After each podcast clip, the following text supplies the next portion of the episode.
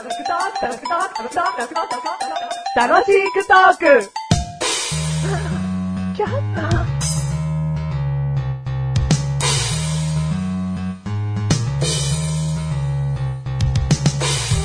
それでは歌っていただきましょう。飛び箱の歌。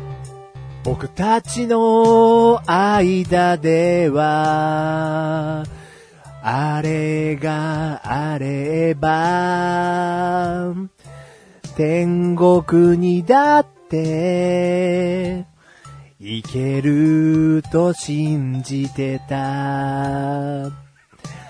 あれが、あれば、どこにでも行けるって、アメリカだって、ロシアだって、パプアニューギニアだって、助走の分だけ飛べる。踏み込んだ分だけ飛べる。あれがあれば、どこにだって行けるんだ。もはや、あれがメイン。その後に待ち受けるものは、僕の中では、ただの障害物。あれを欲しい。あれが欲しい。この先、障害物が僕の人生にぶち当たろうとも、あれがあれば、飛んでいけるはず。ありがとうございました。はい。ね、な障害物なのにあれが欲しいって言ってたけどね。なんかのアニメのエンディングテーマみたいだね。こう、80年代、90年代ぐらい、それぐらいのねうん。柔道かな？うん柔道なのかな？うん天国に行けるって言うとね、なんかもう狂気にしか見えないよね。なんで天国になって行けるんだみたいな。そんなもの嫌だし。そうですね。助走の分だけ飛べる。いやいや違うんだよ。これ飛び箱の歌なんですよ。助走の分だけ飛び箱飛べないっす。じゃあ1キロ前から助走して、ダダダダダダダダダダ踏切板のまでもう、はぁ、はぁ、全速力無理っす、みたいな。上層長いっす。うん。もう間違いだらけだった。間違いだらけでしたね。うん飛び箱の歌ですからねう。んなんか乗り物だと思いましたよね。なんか、障害物にもなり得る乗り物かと思いましたよね。まあ、かなりロイター版目線でね、ちょっと歌を進行してた部分があるんですけど。あ、そうなの？うん。ロイター版が欲しいけど、うん飛び箱はん障害物だっていう。そういうね。うん。ロイター版のちょっとメインに、飛び箱の歌ですから。そうですね。ちょっと、うん趣旨ちょっとずれちゃいましたけど、まあ、ね。ロイター版だとしても天国に行けませんから。なんで出だし天国まで行けんのに次はロシアだってパプアニューギニアだってってちょっと規模小さくなっちゃってんだよ。申し訳ない。あああ、もうちょっと規模が小さくなってっちゃいましたけどね。な 申し訳ない。えー、まあ相変わらずですね。ありがとうございます。まあ告知する必要もないですが、もう一回だけですね、500回までに向けてマシルは歌があります。ああ、もうラス1なんですね。次でラスイッチですね。ああ。ええなのであなたもね、歌を披露する場なんてね、そうないわけですからねい。や、まあ、どうかそういう企画立ち上げちゃえばいいし。いや、まあ、最後ですからね。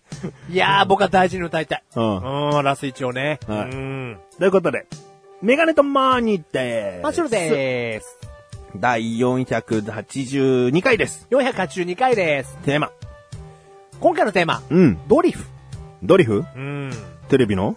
出てらっしゃった？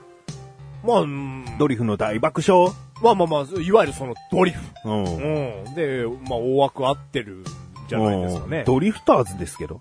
ああ、正式には、うんああ、はいはい。あのー、ドリ、ザ・ドリフターズですけど？言えよ、ちゃんと。何がですか？ドリフじゃないよな、だから。ドリフは略だから。ああ、はいはいはい。ねでも今回のテーマはドリフなんですよ。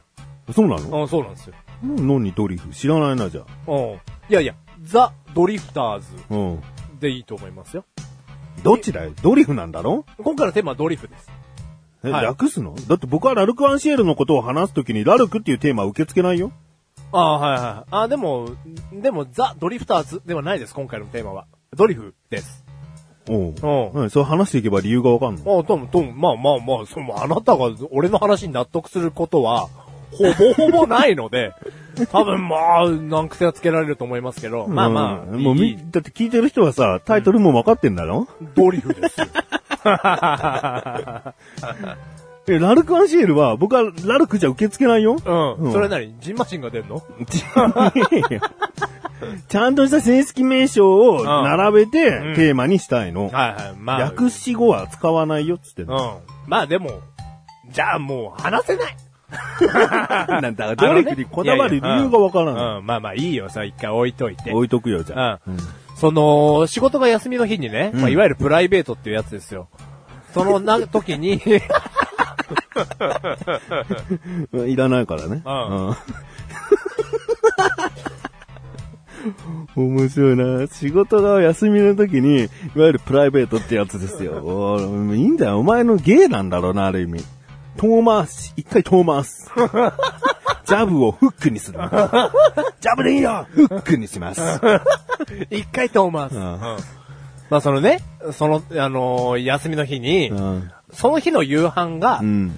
お寿司にしようっていうことになったので、うん。じゃあちょっとお寿司買ってくるわっつって、うん家の徒歩圏内にね、うん。あの、お寿司屋さんがあるので、まあうん回転寿司屋さんですよ。うん。回転寿司屋さんがあるので、お持ち帰りで買ってくるよっつって、お寿司を買いに行くことになったんですよ。うんうんで夜の夕方の6時過ぎぐらいですね。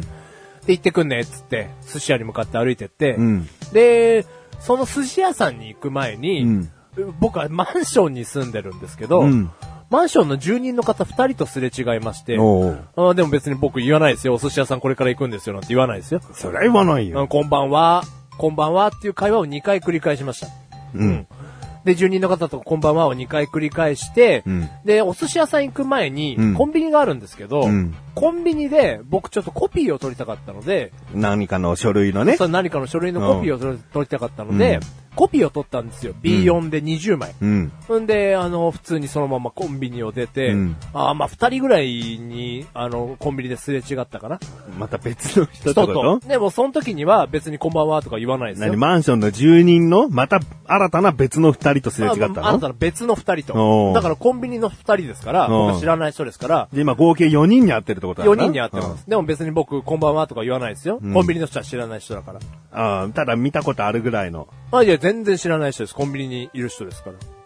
ただの人にすれ違ったの。そうそうそうそう、二人ぐらいにすれ違ったんですよ。道歩いてる時にもすれ違うから、いちいち計算しなきゃいけないの？まあまあ、その辺はざっくりでいいです。うんで、もうお寿司屋さんに行くんですよ。うん。で、お寿司屋さんの店員の人に会いまして、うんお寿司これとこれくださいっつって、うんあじゃあ15分ぐらい、あの、かかりますから座ってお待ちくださいって言われて、マシュル座ってるんですよ、お寿司屋さんで。うん。で、まあ、そこの待合室には、そうですね、子供とか大人とか含めて、4家族15人ぐらいいましたかね。うん。待合室に。うん。でもう混んでたんだな。あそうそうそうそう、でも、みんな食べる人なんで、お寿司屋さんにいる15人は。うん。どんどん席にはあの行くわけですよ。うん。で、結局その待合ボックスにはマシュルだけになって、うん15分後、お寿司が出来上がりましたよ、つって、うんお寿司2300円払って、うんで、持って帰って、で、そっから帰りから自分の住んでるマンションまでには、まあすれ違いませんでした。うん。うんまあ、車は通ってるけど。うん。まあ車は通ってるけど、すまあまあすれ違ってないですね。うん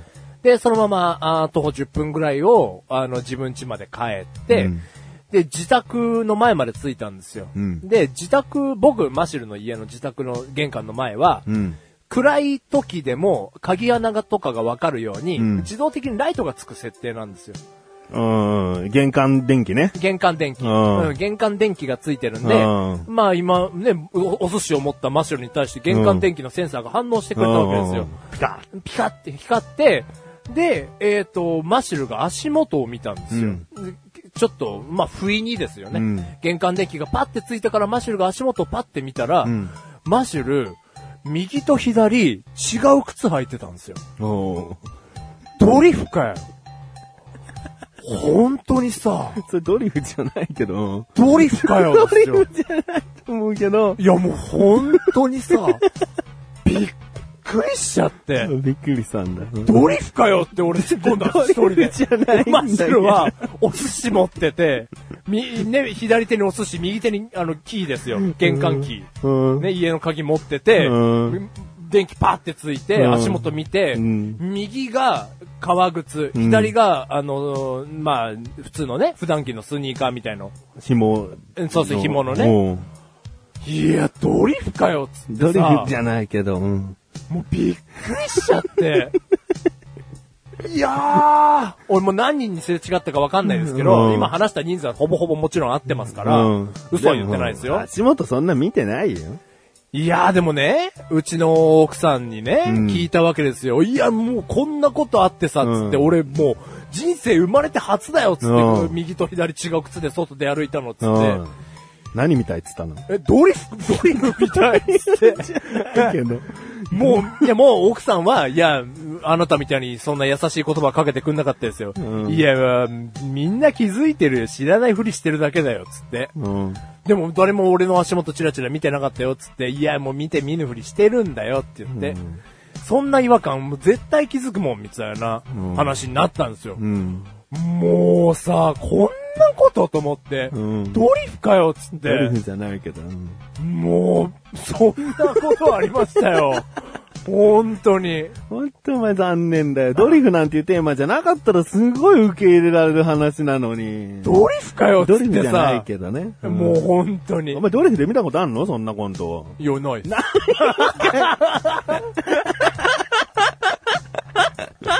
あってこそのドリフかよじゃねえかよ。でも俺は記憶にないからドリフじゃないけどって言うけど、一回でもそんなコントをやってたんだとしたらいいようになるのに、見たことないのかよ。なんなんだよ。でも、でも、で、玄関のね、俺がお寿司持って、玄関のキー持って、ライトがパッてついた時に、うん一番最初に俺が言っちゃったことが、うんドリフかよ、なったんで。バカだからだよ。別にそれ言ったからドリフなんですっていう説得力になんないじゃん。お前の知識不足じゃん。あまあ、知識不足だけうど、ん、コントかよでもいいのに。いやいやいや、ドリフドかよ。リフじゃねえじゃん、もう。で、これが今回ね、あの、見てる方はね、僕はこれでもザ・ドリフターズというテーマでね、今回お届けしてますよ。ね。えー、ドリフターズさん面白いですよね。ドリフターズ面白いですよねうんやっぱりね、イカリア長介さんを筆頭にね、うんあの、僕はね、うーん、志村けんさんとやっぱ加藤茶さんっていうのが、うんこう飛び道具的な感じで笑い取ってましたけどね。はい。う。そういうバランスもいいですよね。うんあまり出過ぎない中本浩二さんとかね。あはいはいはいはい。こう、ちょっとぐうたらな感じをいつもこう突っ込まれる高木ブーさんとかね。うんバランスがいいなと思いましたね。うんえーだから特にで僕はイタイタリア長介さんだね。うんやっぱりね、役者としてね、そうですねう。んやられていた時なんかさ、今でも踊る大捜査線なんて再放送いくらでもやってて出てくるわけですよ。うんでも今存在しないんだと、現存しないんだと思うとね、すんごい悲しい気持ちになりますそうね。ですね。えまあそういったことでですね。今回、ザ・ドリフターズというテーマでですね、お送りしました。もともと荒井中さんがいたそうなんですが、僕が知っている時にはですね、もうすでに荒井中さんは、あの、所属していなかったああ、ので、マーシュルもそうですね。その、その時の、あの、グループバランスっていうのはちょっとわからないので、うんえーうん最近というか、まあ僕らの知っている最後の形のドリフターズそうですね。の話を。8時だよ、全員集合の時のね。うんまあ、それも見てないんですけどね。はい、ということで。はい。ドリフかよ。ドリフかよ。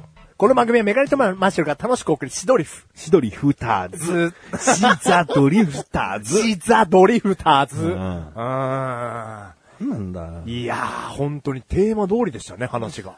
うんうーん。テーマ、もうちょっとテーマない？テーマ？うん。ドリフですよ。履き違えだとオチが分かっちゃうと思ったんだろ？